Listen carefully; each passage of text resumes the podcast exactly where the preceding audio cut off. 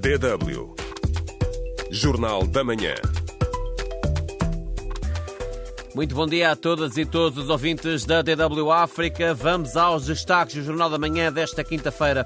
Após a saída da CDAO, analistas afirmam que o Mali quer ter o controle do seu destino nas próprias mãos. Na Guiné-Bissau, Domingos Simões Pereira recusa legislativas antecipadas. Nós estamos preparados sim para ter eleições em 2027 e não em 2024. Em 2024 devemos ter eleições, sim, mas eleições presidenciais. Em Moçambique, a ativista diz que há falta de transparência no processo de repatriamento do Mangena. Mangenas têm que ser protegidos. Por isso há este chamamento para a necessidade de uma atuação legal e transparente por parte das autoridades angolanas. E Lula da Silva voltou a adjetivar a guerra em Gaza de genocídio. O calendário marca o dia 29 de fevereiro e o relógio aponta para as 5 horas e 30 minutos, hora universal. Consigo deste lado António Deus e começa agora o Jornal da Manhã. Em meados de novembro de 2023, os líderes militares do Mali recapturaram a cidade estratégica de Kidal, no norte do país, um reduto de grupos separatistas dominados pelos Tuaregs, que há muito representam um importante problema de soberania para a junta no poder, que o tomou no golpe de Estado de 2020. O país da África Ocidental tem sido assolado pela violência desde 2012, quando militantes islâmicos se apoderaram de uma revolta de grupos tuaregues que se queixavam da negligência do governo e procuravam autonomia para a região desértica, a que chamam de Azawad. Os combates entre o exército do Mali e os separatistas voltaram a intensificar-se desde agosto do ano passado, à medida que disputavam durante a retirada gradual das forças da manutenção da paz da ONU. A reconquista de Kidal era uma prioridade para o governo maliano em Bamako, explicou Christian Klatt, diretor da Fundação Friedrich Ebert, em Bamako. Não aconteceu muito desde então. É difícil vigiar e abastecer Kidal, o que significa que as rotas importantes no centro do país estão menos vigiadas e os atores islâmicos radicais estão a espalhar-se nesta região. Na esperança de uma mudança, muitos malianos apoiaram o governo militar e o seu líder Assimi Goitá após a tomada do poder em agosto de 2020. No entanto, os ataques no norte do Mali mais do que duplicaram desde que 13 mil soldados da manutenção da paz da ONU foram retirados em agosto do ano passado, a pedido do governo. De acordo com a organização de ajuda Mercy Corps, mais de um terço dos malianos depende de ajuda humanitária e cada vez mais pessoas fogem das suas aldeias devido aos combates. O entusiasmo inicial de 2020 esmoreceu. Este regime militar restringiu os espaços democráticos e a expressão de opiniões críticas em relação ao regime foi ainda mais reduzida. Isto faz com que seja muito difícil para as pessoas expressarem as suas preocupações. Ulf Lessing, chefe do programa Sahel da Fundação Konrad Adenauer, afirma que o governo está a basear-se numa estratégia militar.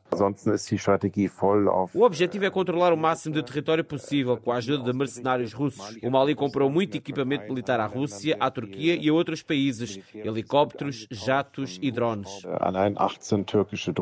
Bamako também está a tomar medidas legais contra os terroristas. Em novembro do ano passado, a Justiça do Mali anunciou a abertura de investigações contra líderes locais da Al-Qaeda e separatistas tuaregues por atos terroristas, financiamento do terrorismo e posse ilegal de armas de guerra.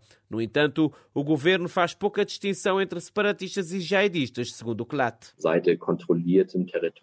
Os grupos separatistas do Norte foram rotulados de terroristas. Bamako justificou este facto com a cooperação com organizações filiadas na Al-Qaeda e, por conseguinte, o processo de paz não se aplicava a estes grupos. Disseram que não estavam a negociar com terroristas e, por isso, Bamako pôde tomar medidas militares contra eles. Os grupos rebeldes há muito que criticam a lenta implementação do acordo de Paz de 2015. Pontos como a descentralização do Mali e um melhor desenvolvimento do Norte quase não foram implementados. O papel da Argélia na luta pelo controle do Mali também está a causar ressentimentos. O Mali tem-se queixado repetidamente de que o seu vizinho está a interferir nos seus assuntos internos e a realizar reuniões com separatistas tuaregues sem envolver o Mali. Ulf Lessing afirma que a Argélia sempre tentou estabelecer contactos com os tuaregues que também vivem no sul do país. A Argélia está muito interessada em garantir que as coisas não se tornem demasiado instáveis no norte do Mali e que os jihadistas que vieram da Argélia e depois foram para o norte do Mali não regressem. A abertura do Mali é uma maior cooperação com a Argélia no domínio da mediação com os separatistas é duvidosa. Penso que o Mali prefere seguir o seu próprio caminho. A retirada do Mali da CDAO é mais uma prova de que o país é acusado de não apoiar a sua luta contra o terrorismo. Segundo Lessing, o governo de Bamako quer agora aproveitar o adiamento repetido e indefinido das eleições presidenciais para consolidar o seu poder no país. Os especialistas estão de acordo. O Mali quer ter o controlo do seu destino.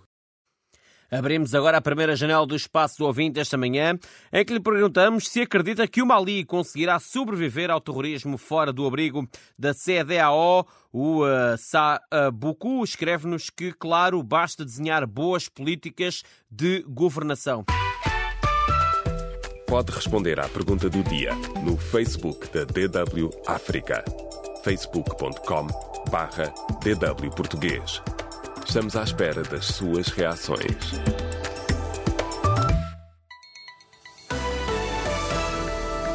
DW Notícias.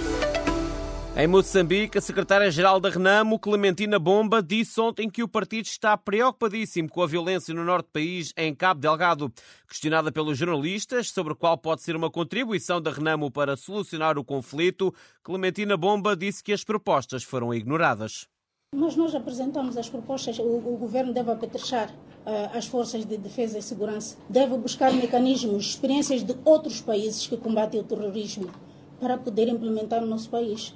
Porque é visto que as forças que nos reforçam a nível da, da, da linha de fogo em Cabo Delgado, infelizmente, não estão a, a, a alcançar os objetivos pelos quais foram contratadas.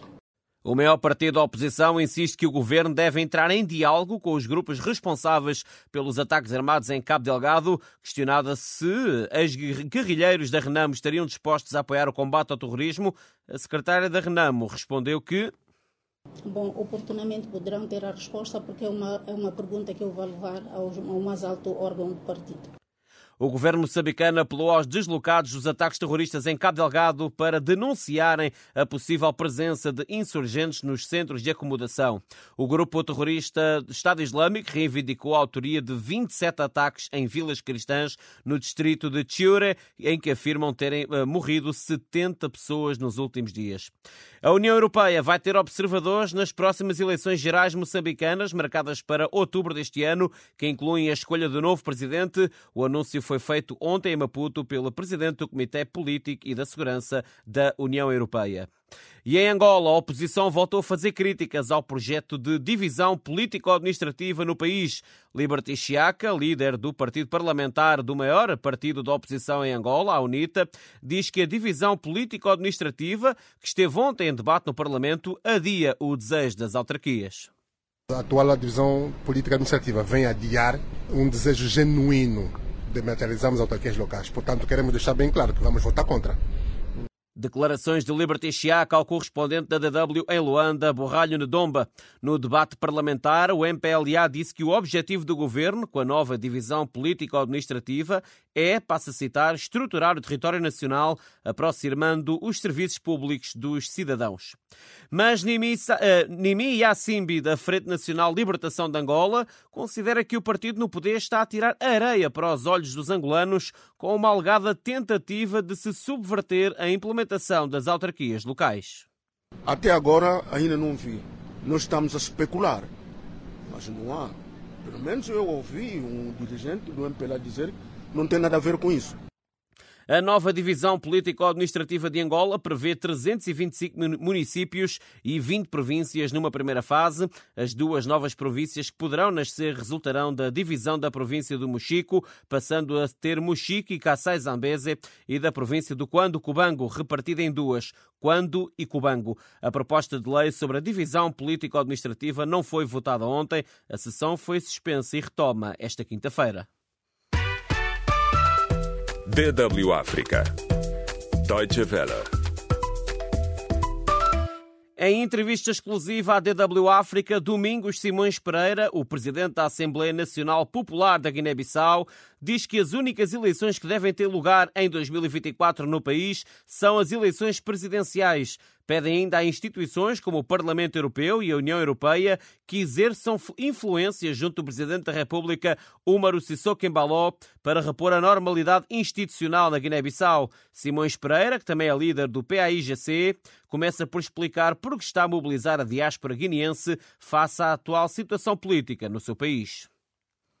Eu acredito que as instituições, tanto políticas como da sociedade civil, se estão a mobilizar, eh, vão recuperando as suas forças e vão definindo novas estratégias de luta conforme as circunstâncias. A mobilização da nossa diáspora é, é algo muito importante e, portanto, somando tudo isso e outras questões que eu já tinha em agenda, viabilizaram esta intenção de passar alguma temporada por cá. Não deixo de reconhecer que uh, o quadro securitário também influenciou nessa tomada de decisão, que é temporária. Mas teme que a sua vida esteja em risco depois daqueles acontecimentos que se registraram no país? Eu já afirmei e volto a reiterar que não acredito que haja algum cidadão guineense que em algum momento não sinta a sua vida em risco. Absolutamente, porque criou-se um quadro de violência tão global, onde os cidadãos sentem que é das autoridades que têm a vocação e deviam assumir a responsabilidade da sua segurança que vem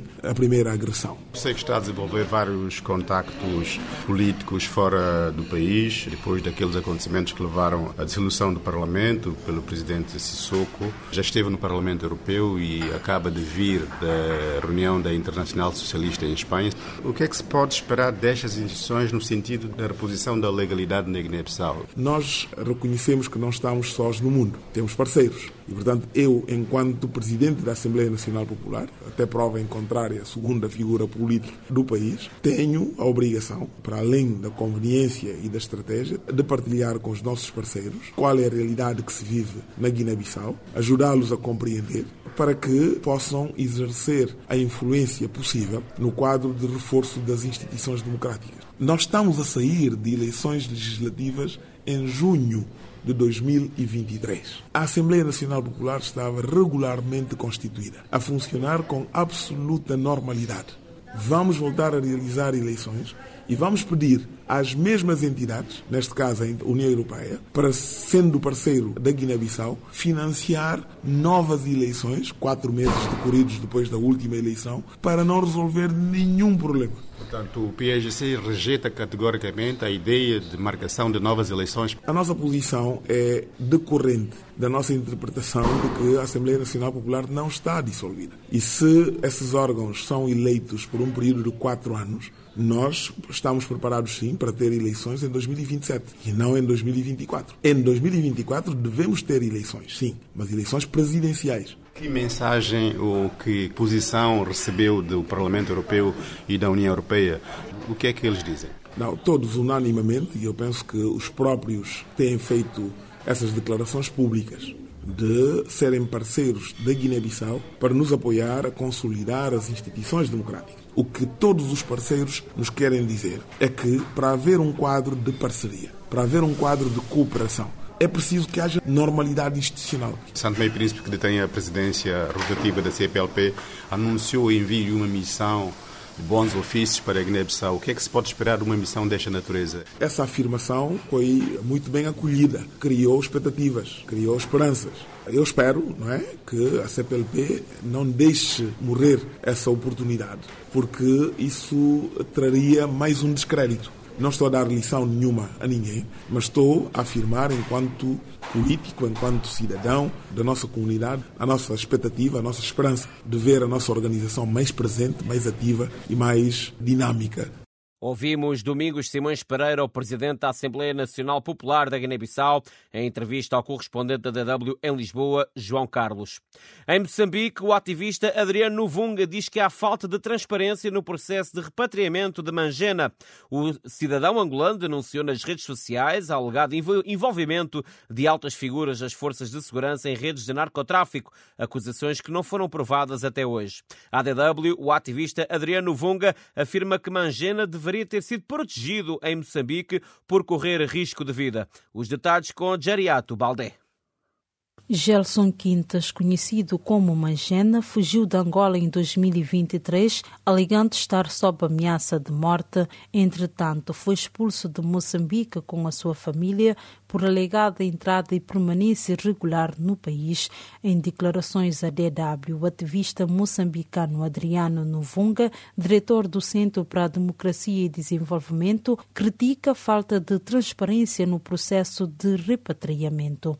Moçambique e Angola estão a agir de forma não transparente. Porque deveria até este momento ter havido uma solicitação pública conhecida por parte do Estado moçambicano, do Estado angolano, digo, e obter uma resposta clara, formal, divulgada transparentemente por parte das autoridades moçambicanas, algo que não aconteceu, e isto dá ideia e dá aso à interpretação de que os dois países estão a agir à margem daquilo que está estabelecido, particularmente na necessidade de proteger as pessoas que correm risco de vida nos países que os solicitam, ainda que tenham, tenham antecedentes criminais, como é o caso do Mangenas. Mangenas já foi condenado e cumpriu pena de prisão por tráfico de droga alegou depois o envolvimento de membros da Polícia Nacional e do Serviço de Investigação Criminal da Angola, SIC, em redes de narcotráfico.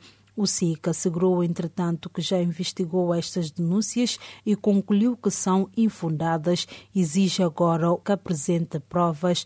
Mangena deverá responder por crimes de ultraje ao Estado angolano e calúnia, segundo um comunicado de Serviço de Investigação criminal. O jurista angolano Agostinho Canando diz que será muito difícil que este processo seja justo. O que estamos aqui a prever é que a justiça angolana, em princípio, vai favorecer as pessoas politicamente expostas porque como há uma interferência do poder político no poder judicial em Angola, esperamos apenas é uma retaliação, mas o processo justo como tal, duvido que venha a existir. Caso quiséssemos uma justiça realmente justa, poderíamos muito bem não apenas promover uma ação penal contra o Mangenas, mas acima de tudo promover uma ação penal contra as individualidades de quem ele se referia como criminosas. O jurista apela que este caso seja tratado sem olhar para o lado político. Sabemos que existe aí uma vertente política que também está subjacente e exorto para já os órgãos de justiça e segurança,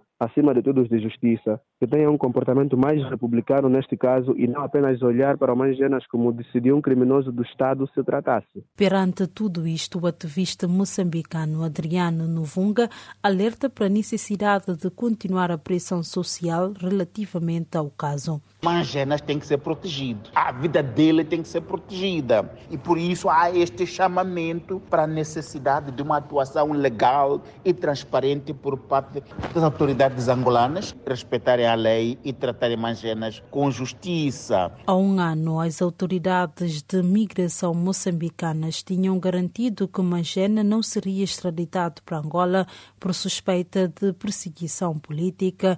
No entanto, as alegações de perseguição não teriam ficado provadas. Jaria Tubalde, DW, a voz da Alemanha. DW Notícias. Lula da Silva voltou a adjetivar o conflito na faixa de Gaza como genocídio. Um genocídio na faixa de Gaza afeta toda a humanidade, porque questiona o nosso próprio senso de humanidade e confirma uma vez mais a opção preferencial pelos gastos militares em vez de investimento no combate à fome na Palestina, na África, na América do Sul ou no Caribe. Palavras do presidente brasileiro durante a sessão de encerramento da 46ª Conferência da Comunidade do Caribe em Georgetown, Guiana. E Yulia Navalnaya, viúva de Alexei Navalny, discursou perante o Parlamento Europeu em França e acusou Putin da morte do seu marido. Putin killed my husband, Alexei Navalny. Putin matou meu marido, Alexei Navalny. Por ordem dele, Alexei foi torturado durante três anos. Passou fome numa pequena cela de pedra isolado do mundo exterior. Negaram-lhe visitas, telefonemas e até cartas. Putin tem de responder por tudo o que fez ao meu país, a um país pacífico. Putin terá de responder por tudo o que fez a Alexei. O meu marido nunca verá como será a bela Rússia no futuro, mas nós temos de ver e farei o meu melhor para tornar o seu sonho realidade. Não há tempo para mais. Final desta emissão da manhã. Mais logo, Amos Fernando traz-lhe todas as novidades no Jornal da Noite. Até lá, tenha uma ótima quinta-feira. Amanhã estarei aqui consigo para o Jornal da Manhã. Abraço, bom dia.